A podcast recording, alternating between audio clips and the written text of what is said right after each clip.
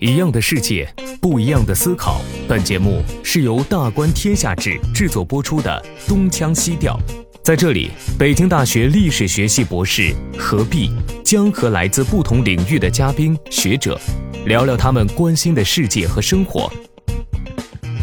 就部落城而言，它跟传统经济有一个很大的区别，在于传统经济当中，我是先实体经济都发展起来了，然后为了服务于实体经济，会开始衍生出它的一系列服务业，这些金融行业、金融产品会浮现出来。但是在部落城当中，整个这逻辑是反过来的，任何实体经济几乎都还没有呢，而金融业已经如火如荼了。之所以金融业会如火如荼，就在于人们相信，在这个链上。迟早会长出实体经济的，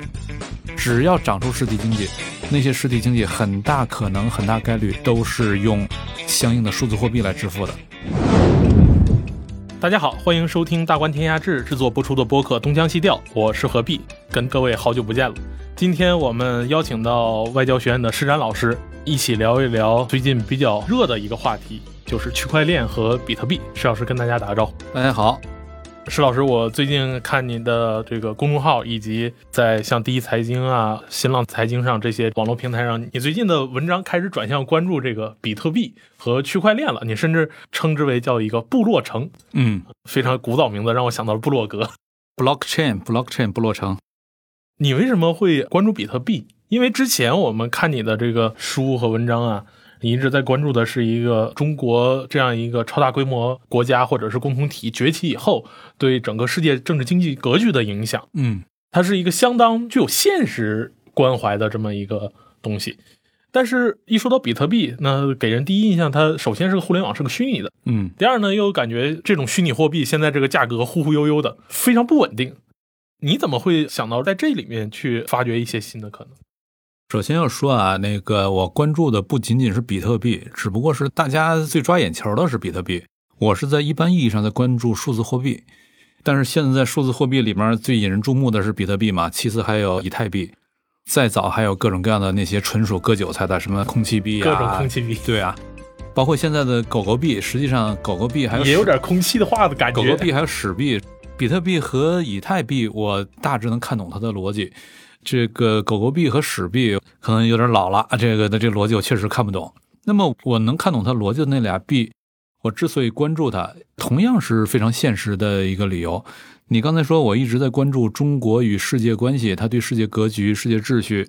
当中中国所处的位置，以及中国在这里面应该怎么做。但是对我的枢纽那本书，如果熟悉的话，都会知道，就是我在那个书里面在讨论所谓三千年的中国。讨论中国的历史，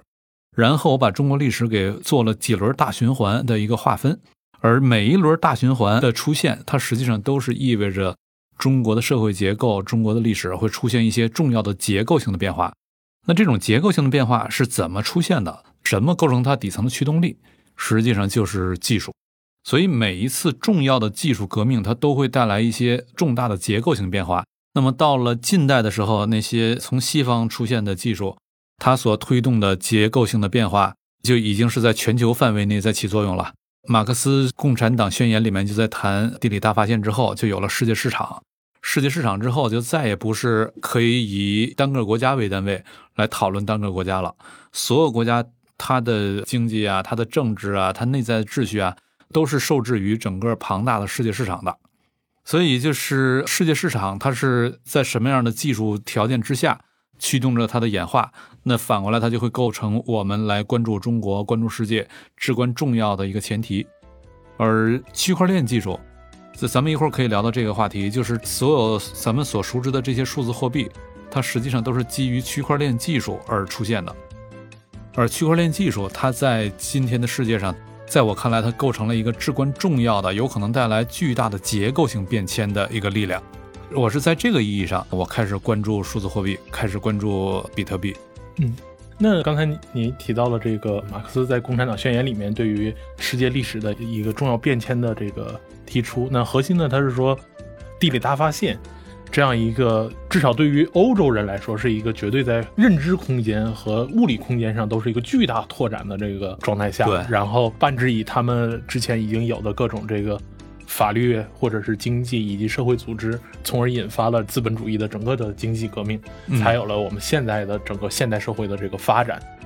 那你为什么会将区块链这样一个互联网众多技术里面的一个技术视为这样一个关键的节点呢？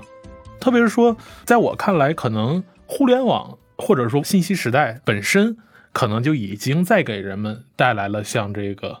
地理大发现这样的一个巨大的空间的拓展，甚至会有科幻作家会预言说，也许人类可能会借着这样一个人工智能，或者是借助我们的电脑，通过脑机接口，我们人类可以进化成一个硅基生物，从碳基跃升到硅基。那你在这么众多的技术里面，为什么要将区块链技术识别为一个这样一个关键的钥匙？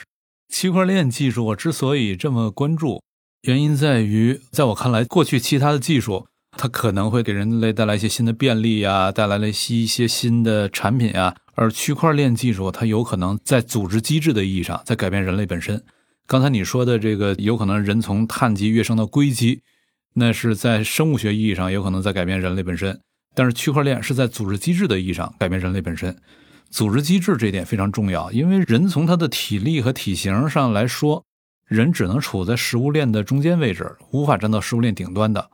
但现实是，人类站在了食物链顶端，以至于你看着那些本应站在食物链顶端的动物，你还得去小心翼翼的呵护它、爱护它，以免它死掉。比如像前两天的什么完达山一号那个老虎，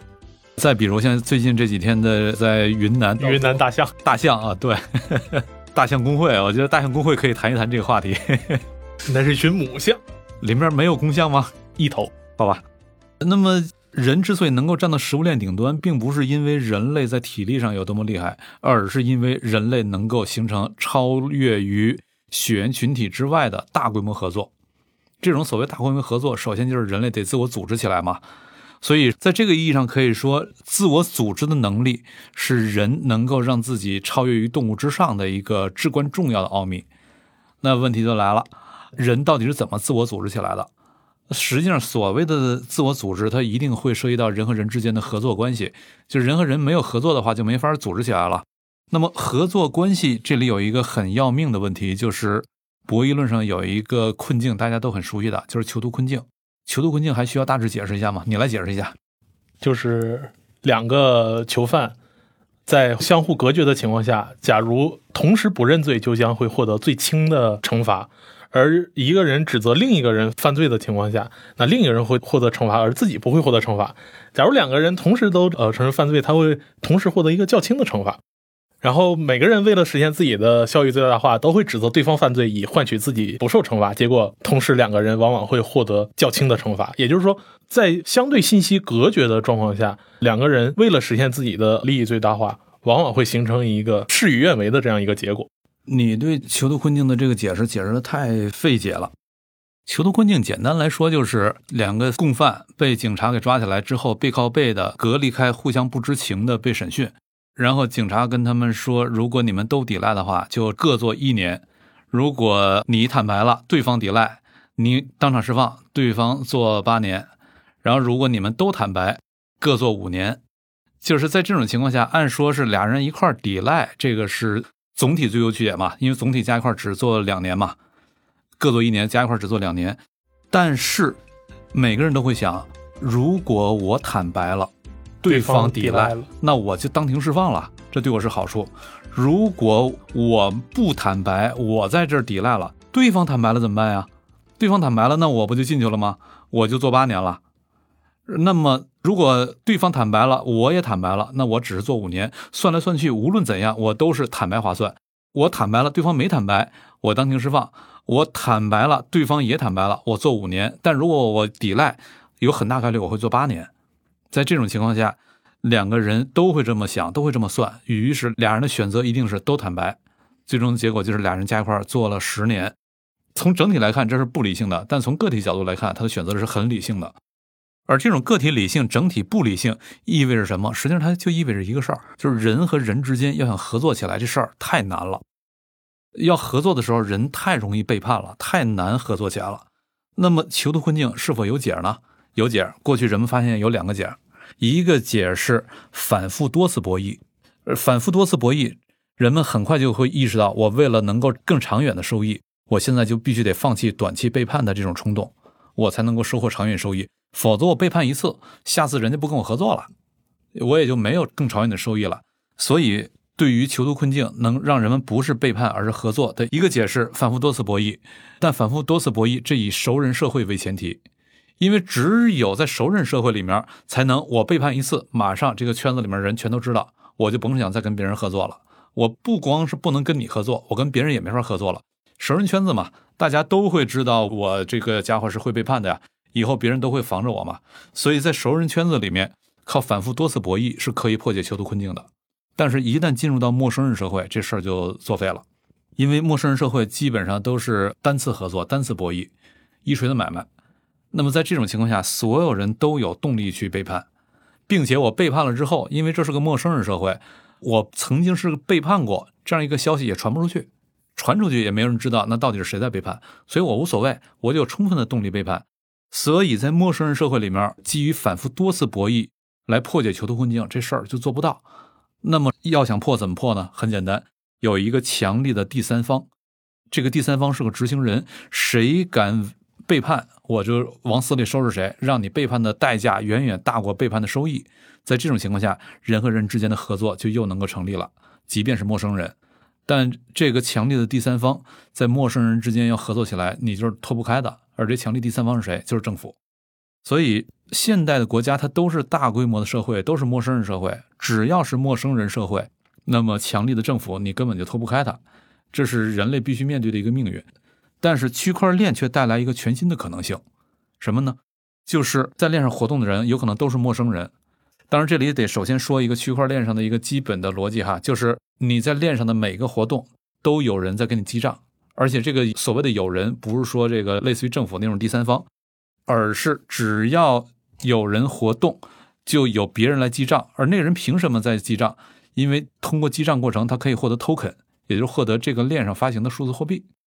他为了挣得那个 token，他会愿意去帮人记账。当然，你愿意记账的话，你也可以，任何人都可以上来记账。那么，只要上来活动的人足够多，这个链上发行的那些 token 就会开始获得价值了，就值钱了，就会吸引更多的人过来记账。而且，这个被记的账，任何人任何时候都可以去查阅。这会带来一个什么效果？在链上活动的这些人彼此之间都是陌生人，但是由于他们过往活动的记录，那些账任何人都可以查阅，这就相当于跟熟人社会一样，只要你背叛一次，所有人都知道。你就在陌生人社会里面可以起到一个熟人社会的效果，因为区块链的这种记账技术，这就意味着在陌生人社会当中不需要有一个强力的第三方，我和其他的陌生人也可以零信任基础的合作起来了。这是人类历史上从来没有出现过这样一个技术，全新的技术，这会带来人和人之间的合作机制一种革命性的、从未有过的变迁。而在这个变迁里面，很重要的一点就是你的活动是有人在记账的。有人在记账，那么刚才咱说的那种熟人社会的效应就能出来，就是你只要背叛一次，所有人都能看到嘛。虽然是陌生人社会，但也都能看到嘛。以后你这个 ID 在互联网上就甭想跟别人再合作了。那么有人在记账这事儿就变得非常重要。可是凭什么那个人去记账？刚才咱们说了，因为有 token 作为激励。实际上，区块链这个技术在一九九一年的时候就出现了。但是，一直到二零零九年，中本聪在上面天才的加了一个新的设定，就是只要你记账，我就给你发 token。在这之后，记账这个事儿的激励机制出现了，于是整个区块链的逻辑才跑得通。那么，在记账的时候获得这个 token 就是数字货币嘛？因此，我们可以说，就区块链跟数字货币而言，它们是一个共生体，就是有了链才会有币，没有链的话根本不可能有币。但是有了币，链才有活力。因为没有币的话，就没有人去记账；没有币作为奖励，就没有人去记账。而没有人去记账，这个链上的活动就是不可信的。不可信的话，就没有人到这个链上来活动，于是那个链就是死的。你要想让这个链是活的，就必须足够多的人上来活动。要想足够多的人上来活动，那就除非这个链上面的活动是可信的，于是就得有人记账。靠什么让人记账？得有币来驱动。因此，有了链才有币，有了币，链才有活力。它们是一个共生体。而过去我们对于数字货币、区块链的讨论，现在在网上看到的太多讨论都是似是而非，没有把这个底层的这种共生体的逻辑给它揭示出来。所以在这个意义上，其实你是将区块链和比特币这样一个共生体视为一个未来在互联网时代的一个人类活动组织的一个基础，几乎是目前还没有看到一个更好的解决方案，能够说无论是实名的还是匿名的，在一个庞大的陌生的互联网的这样一个虚拟空间里面，人类还有其他更好的能够建立起互信关系的这样一个机制。对啊，就是人性嘛，人性的存在导致了囚徒困境一定会出现。那么你要破解这个东西，那你就是熟人社会或者陌生人社会，就这俩可能性。那么是否在陌生人社会里面能够达成熟人社会的这样一个效应，这是你是否能够绕开政府对社会的管控的一个前提。实际上，比特币的最初出现以及它能活得下来，就是一帮极客想要摆脱政府管控的一些极客，他们自己开脑洞的一个结果。但是，假如我们回顾，就以比特币为例了，我们回顾比特币大概。十余年的历史，它零八年中本聪开始提出了这个白皮书，零九零九年就在在上一次金融危机的呃闹得正正凶的时候，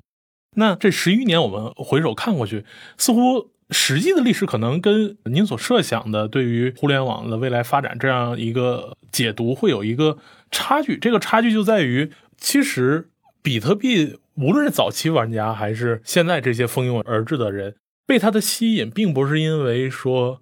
比特币所依赖的这个区块链，它的记账有多么可靠，而是在于说这东西值钱。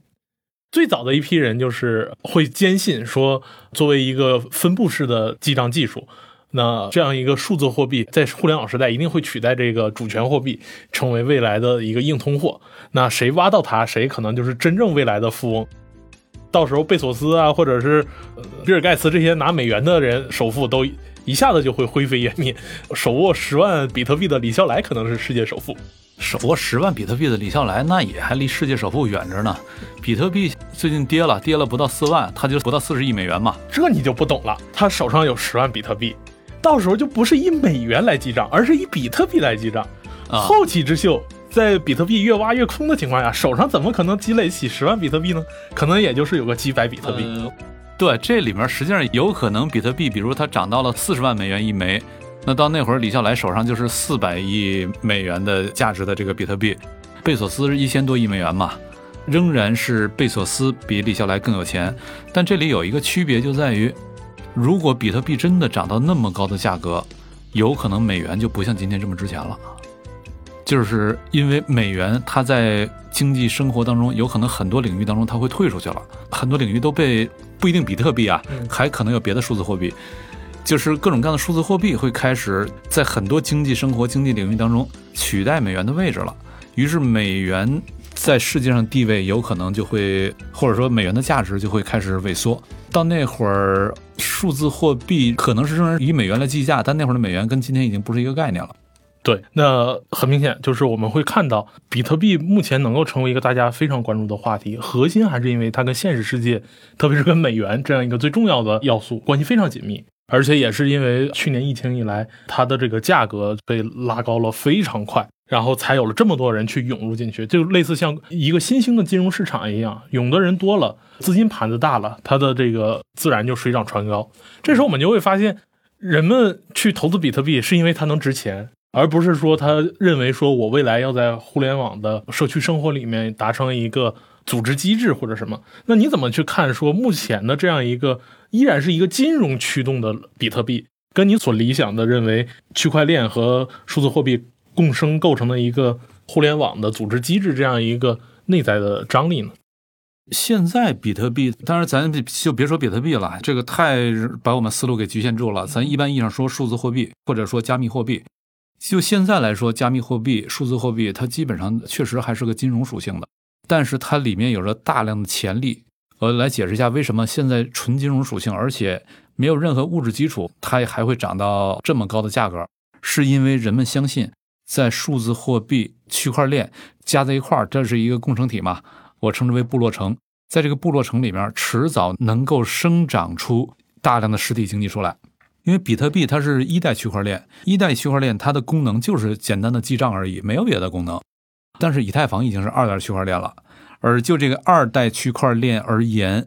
我们可以把以太坊理解为那是一个安卓安卓手机安卓系统，那么安卓系统上面你是可以安装各种 APP 的，可以实现各种各样的功能，以至于我们在十年前没有办法想象，我们足不出户，坐在家里拿着一部手机，你多一半的工作都可以通过这个手机就完成了，通过各种 APP。那么在以太坊上也可以架设各种智能合约，那些智能合约这名字听上去有点怪异，什么智能合约，实际上就相当于是以太坊上的 APP。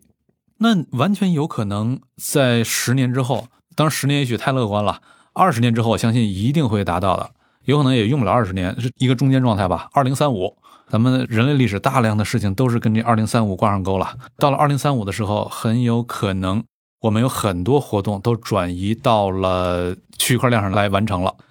打个比方，就好比今天我们在安卓上使用美团来订餐，到了二零三五的时候。有可能我们就是在以太坊上使用以太坊上面的一个区块链版的美团，那就是一个智能合约嘛。使用一个区块链版的或者说智能合约版的美团，用那个来订餐，用一个以太坊上的智能合约版的滴滴来叫车，就类似这种的活动，我们到二零三五的时候大概率的都能够实现。而这些东西一旦实现，此时你的区块链上或者说这些数字货币就不再仅仅是个金融产品了。它里面已经出现了大量的实体经济，已经在上面开始浮现了。只不过就数字货币而言，它跟传统经济，因为数字货币跟区块链实际上是捆绑在一块儿的，所以我就笼统称之为部落城吧。就部落城而言，它跟传统经济有一个很大的区别，在于传统经济当中，我是先实体经济都发展起来了，然后为了服务于实体经济，会开始衍生出它的一系列服务业，这些金融行业、金融产品会浮现出来。但是在部落城当中，整个这逻辑是反过来的，任何实体经济几乎都还没有呢，而金融业已经如火如荼了。之所以金融业会如火如荼，就在于人们相信，在这个链上迟早会长出实体经济的。只要长出实体经济，那些实体经济很大可能、很大概率都是用相应的数字货币来支付的。那么谁掌握这些数字货币，谁就会掌握在未来的实体经济当中你的掌握先机嘛。所以现在很多人就会开始去追捧各种各样的数字货币，尝试在未来的这个数字或者说部落城的时代，在这里面要占住先机。只不过，也就是说，现在是一个金融先于实体，然后为了抢先布局，先于实体，先圈地，是这么一个工作。但圈地，你圈出来的地，并不代表你圈出来你一定就能活得下去，就有点类似于，比如美洲殖民地最初。咱们今天所知道的北美第一块殖民地弗吉尼亚，实际上北美更早的一块殖民地叫什么名字我已经忘记了，它是比弗吉尼亚更早的。但是为什么今天没有人说那块殖民地呢，而只说弗吉尼亚呢？因为那块殖民地上的人全死了，一个都没活下来，也是想着先先要去圈地啊，但是根本活不下来，那你这个也就白圈了嘛。今天我们看到区块链上大量的这些数字货币，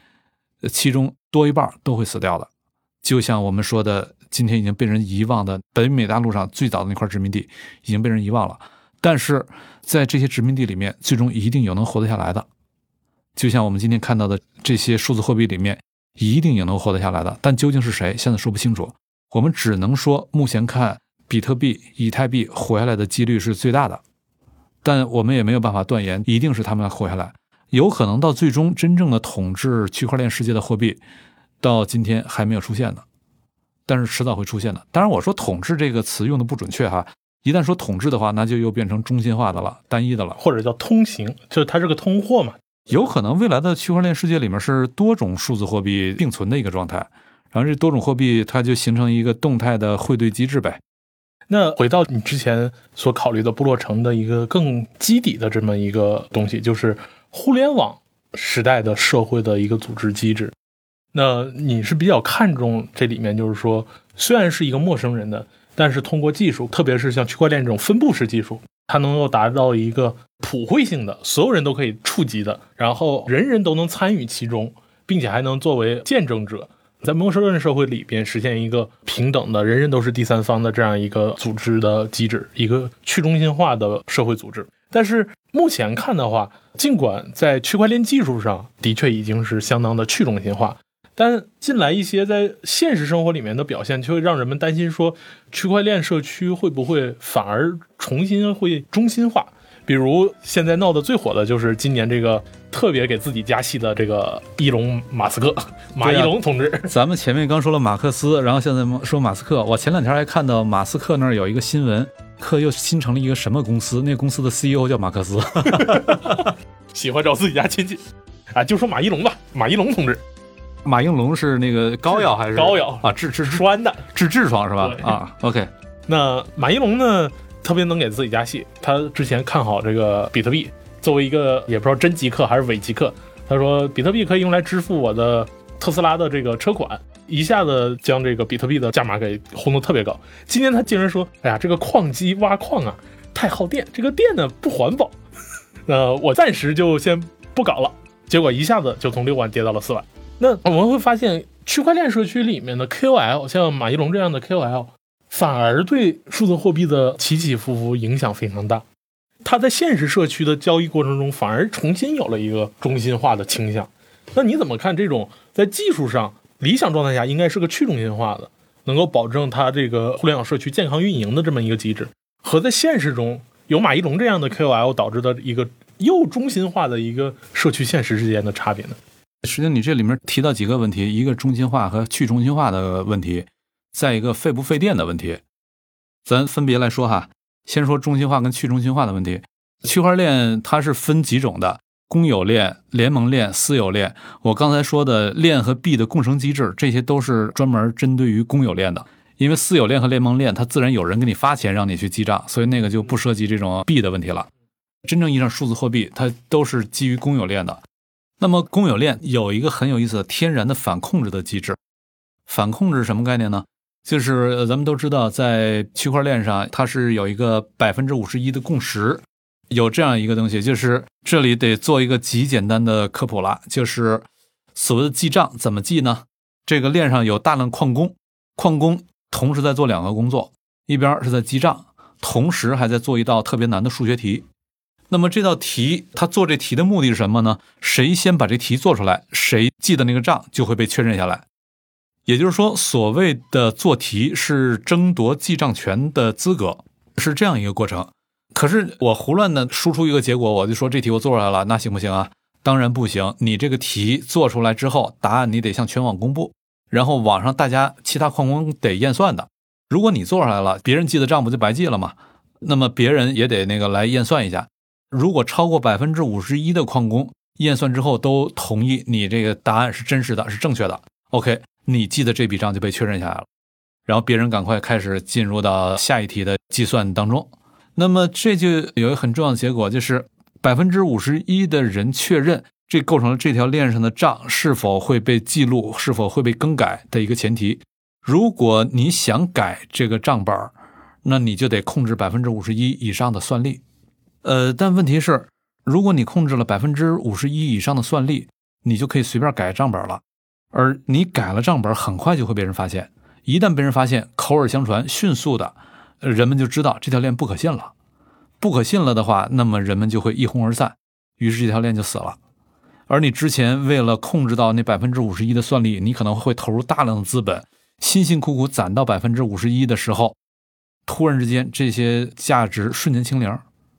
那对你来说完全犯不上嘛，所以在区块链上，我称之为一种天然的反控制机制，就是人们天然的不会去追求那百分之五十一。所以在这个意义上，刚才你说的马一龙他的那个中心化的机制，这个比方或者说这个定位是不对的。马一龙他并没有让它变成中心化，只是马一龙是现在上面一个太大的 KOL，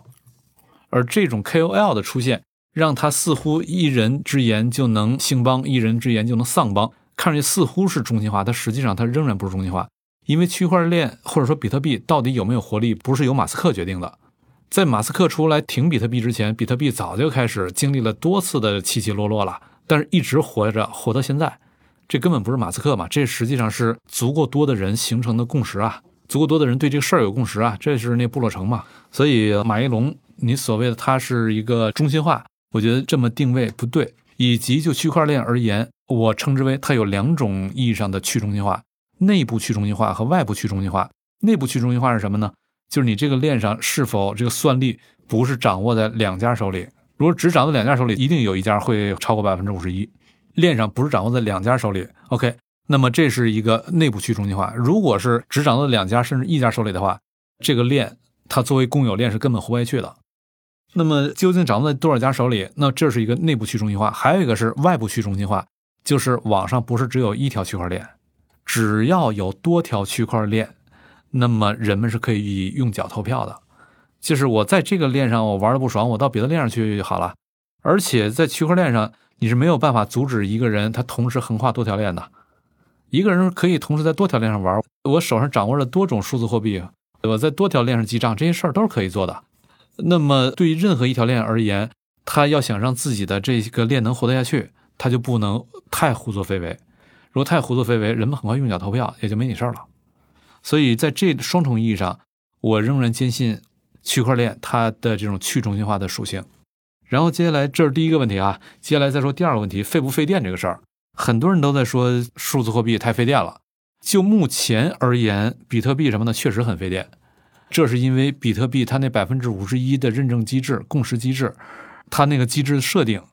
是一个天然是一个费电的机制。为什么这么说呢？现在现在区块链上的共识机制，百分之五十一的共识机制有两种，分别叫做 POS 和 POW。POW 机制是指 Proof of Work，是工作量证明，就是你有多少算力，基于算力来核算百分之五十一。POS 机制是 Proof of Stake。你基于你有多少筹码来决定谁是百分之五十一，而究竟什么是筹码，这东西是可以基于你的治理机制来设计的。它并不必然说我拿钱拿钱砸我就算有筹码。究竟有什么算筹码，这是可以基于设计的。这种设计并不困难，完全可以在这个设计当中保证你的设备上资本上钱都不足以让你能够拿到足够多的筹码。这个机制是完全可以设计的。只要这个机制设计出来之后，人们就没有动力上设备了。而在 POW 机制里面，人们是有足够的动力去上设备的，因为我上的设备越多，我的算力越强嘛。那么在大家伙一块来算这道题的时候，我先算出来的机会更大嘛。那么我发现你上了设备，我的这个机会变小了，那我也被迫也得上设备，于是就陷入一个内卷的过程。最后所有人都上了大量的设备，但是所有人得到 token 的几率跟过去差不多。收益就变小了，对，就内卷了嘛。而这种内卷的结果，使得 POW 机制逐渐的不再是主流了，因为它太费电了，对所有人都是一个又陷入了一个囚徒困境。POS 机制就好多了。现在这个比特币是 POW 机制，以太坊也是 POW 机制，但是以太坊正在升级，今年七月份还是八月份，如果升级完成的话，它会转成 POS 机制。然后其他的新出现的链。大量的都是 POS 机制，只不过这个 POS 机制里面谁是那个 S，谁是那 Stake，什么才是筹码，这取决于这个链上怎么设计。目前各种链它的竞争关系很多是在竞争它的背后的那个机制设计，而你这机制设计的越好，认同你这个机制的人就越多，你这个部落城的规模就越大，你就越有机会活下去。所以说，归根到底，当年发空气币割韭菜的人做白皮书也不是没有道理。因为说到底，其实一个区块链是不是能得到更多人的认同，本质上还是要看他发这个白皮书里面讲的这个故事，你认不认同？嗯嗯。我记得前一阵大陆比较疯的就是有家内衣厂，依照自己内衣的生产量来去决定说我这个要发多少币。哎呀，我之前还看到过在非洲的一个公司，呃，那个公司我还去调研过，当时我就觉得这个公司有点奇怪。然后前年我在网上看到一个让我大吃一惊的一个消息。那个公司开始发币了，然后发币的时候，它的币是以什么做担保呢？以每个月非洲女孩的卫生巾用量做担保。我说这太恶心了，这个 就是这下流这公司。但这种币它天然的都是伪币。我所谓的伪币不是说它骗人是伪币，而是说它整个这个逻辑就不对。它仍然以实物为担保，只要你是以实物为担保的，就意味着你不是以人们彼此之间的这种信任认同为担保。真正有活力的数字货币，它是以人们彼此之间的这种信任认同为担保的。那说到这个币的这个持续发展，其实这两年因为数字货币还是没有脱离它的这种金融属性，所以导致它对主权货币有着相当程度的冲击。特别是像比特币这样一个迅速崛起的一个金融交易市场，给金融秩序带来了很大的麻烦。所以各国其实也都在尝试去控制，就所谓的用币圈的话说，就是那些法币的发行者要绞杀我们。所以像前年 Facebook 说我们也要发币，呃，Facebook 是可以讲一个非常好的这种互联网上的这种共识的故事。但是很快美国国会就要开听证会，说你这个扎克伯格到底要干什么，然后强制的对他做了监管，把他的这个现实中的一些货币对应全都改成了美元，这就导致一个可能比较好的数字货币就变成了一个跟美元对应的一个虚拟货币而已。那刚才你也讲了，说未来互联网空间的很大程度上，它的虚拟社会的社区秩序，可能要通过区块链这样的技术来达成。那你怎么看？说目前这种现实的国家权力对它的打击，对对它的打击，甚至要控制？因为互联网空间，我们也看到，就是什么网上也不是法外之地，各国都在尝试要去控制自己对这个所谓的数字主权、数据主权的这样一个强调。那你刚才对未来有这么一个好的设想，但是现实上你还没有将权力这样一个很重要的因素考虑进去。你怎么看？说未来这二者之间有没有可能有一些发展？我是做政治学出身的史学博士啊，我怎么可能不考虑到政治问题呢？怎么会如此之一样，如此之拿衣服呢？当然考虑到这个问题了，而且我也早就在关注这个东西，就是区块链、数字货币，它的出现对于法币是一个巨大的挑战，因此主权国家一定会严厉的打击它，因为在一九七一年布雷顿森林体系彻底解体之后。货币不再以任何的贵金属啊或者什么东西以它为担保了，它完全是以国家信用为担保了。但国家实际上，国家信用对任何地方而言，国家信用都是要打个问号的。国家它都有充分动力去多印钱，通过通货膨胀来完成财富转移嘛。而这也是对于现代国家来说很重要的一个财政手段，就是我来控制货币发行，我就可以控制财富究竟该怎么分配、怎么转移。而对于现代国家来说，财政是一个国家的基础，所以如果数字货币对于法币产生实质性的挑战，就意味着它对于主权国家是实质性的挑战。这主权国家肯定会严厉打击的，毫无疑问。但是不要忘了，世界上有主权国家，还有商业城邦。那个商业城邦它也有主权国家的外形，但在实质上来说，它就是个城邦。比如新加坡，对商业城邦来说。它就是个城邦嘛，在这种主权国家横行的世界里面，它是没有太多机会的，它只能小心翼翼的在各方力量之间辗转腾挪，寻找夹缝。但是如果数字货币这种东西出现，他会发现，哎，那些强国大国都极力的在打击这些数字货币，那我如果热烈的拥抱它的话，那些数字货币的创始者可能很多人都会到我这儿来的。所以在这种时候。对这些商业城邦而言，他会发现，在数字货币的时代，这是我真正的机会所在，这是他作为一个小国实现阶层跃迁的一个机会所在。我们完全可以设想一下，如果中美包括欧洲啊等等等这些大国，他们都在严厉打击数字货币的话，实际上最近我们可以看到印度啊什么这些都在严厉打击数字货币，他们都严厉打击数字货币的话，商业城邦一定会张开双手，热烈的拥抱数字货币的。而只要他张开双手，热烈拥抱数字货币。十几年之后，有可能他就成了区块链世界的梵蒂冈了。梵蒂冈是什么？自己没有领土，他那一丁丁点领土还没有一个大学大呢。你可以视作它作为国家而言，它没有领土。梵蒂冈自己没有领土，它却拥有世界上最多的国民，所有的天主教徒都是它的国民。那么，区块链对商业城邦来说，它在这个主权国家的时代，它没有自己的领土，但是它可以拥有世界上最多的国民。所有的部落城的成员都是他的国民，所以就是只要主权国家之间在对抗，那么商业城邦一定会发现机会，商业城邦一定会热烈拥抱，而只要商业城邦在拥抱，主权国家在实质上是控制不住这些东西的。时间也差不多，非常感谢施安老师今天跟我们详细的讲述了他对于互联网空间、互联网时代的社区秩序的一个设想，以及这样一个机制。跟数字货币结合起来的话，能够产生未来怎样的一个想象空间？那非常感谢申老师。那结尾呢？我觉得恰恰也可以用《共产党宣言》的开头做一个映照，就是一个幽灵，一个数字货币的幽灵，在世界各国上盘旋，一切反动势力、法币的发行者、央行都在联合绞杀它。嗯，借着这个机会，咱们再做一个硬广，就是数字货币部落城，这相当于就是一个潜在的大规模共同体。大规模共同体究竟该怎么治理？李云老师出了一本新书，叫做《罗马史纲》，副标题就是“大规模共同体的治理经验”，非常之赞。他根本不是在写罗马史，罗马史只是他用来说事儿的一个载体。实际上，他是把罗马作为一个制度实验室来写的。我们今天所知道的各种各样的制度。罗马全都试验过，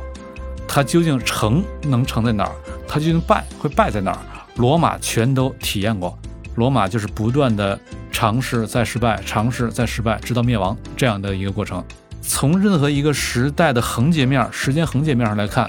罗马都有巨大的政治智慧，它能够把千奇百怪、各种各样的彼此冲突的多元的要素，找到一种恰切的制度安排，把它们整合在一块儿。那这是巨大的政治智慧。这是从横线来看，从纵线来看，每一种恰当的制度安排，它都只能安顿特定时代的特定样态的这种多元要素。一旦这个时代处境变了，之前的制度安排就不灵了，它的这个看上去很好、曾经很好的制度就掉沟里了。于是罗马就又得打补丁，打补丁，然后爬上来，爬上来之后看上去重新不错了，再过一段时间又掉沟里了，再打补丁，再爬上来。然后再过段时间又不行了，又掉沟里了，直到灭亡。那么从横向的时间剖面上来看，罗马就是人类的政治的智慧史；但从纵向的这个时间维度来看，罗马就是人类政治的失败史。成和败，你通过罗马，通过李云老师的这一本书《罗马史纲：大规模共同体的治理经验》，通过这本书都可以获得非常深刻的解读，强烈推荐。欢迎大家关注李云老师的新书。